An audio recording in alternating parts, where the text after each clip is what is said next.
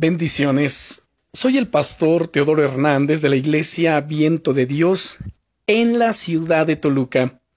El devocional del día es Llénate del gozo del Señor.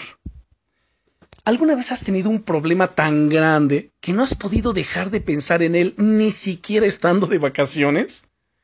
Bueno, recuerdo hace muchos años que me encontraba con mi familia en una de las playas paradisiacas de nuestro amado México, que sabes, a pesar de estar en ese lugar tan bonito con mi familia, no podía dejar de pensar en una situación bastante complicada por la que estaba atravesando desde ya hacía unos días atrás. Me sentí atrapado en una realidad que parecía no tener una solución clara. Pero aquella mañana, sin embargo, fue diferente.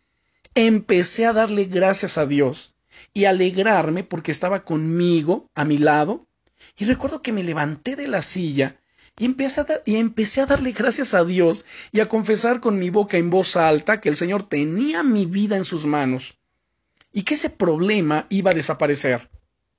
¿Qué crees? Dios ya tenía una solución para ello. Sentí un gozo enorme y nuevas fuerzas surgieron en mí. Pasé de estar abatido, deprimido, a estar, bueno, en un nivel de 100 en unos minutos, lleno del fuego, del poder, la fortaleza de Dios. Ese es el poder del gozo del Señor en nuestras vidas. Tú puedes leer en el libro de Nehemías capítulo 8 versículo 10 donde nos dice, No os entristezcáis, porque el gozo del eterno Dios es vuestra fuerza. Sí, amado hermano, amada hermana, cuando su gozo te inunda, tus problemas se retiran.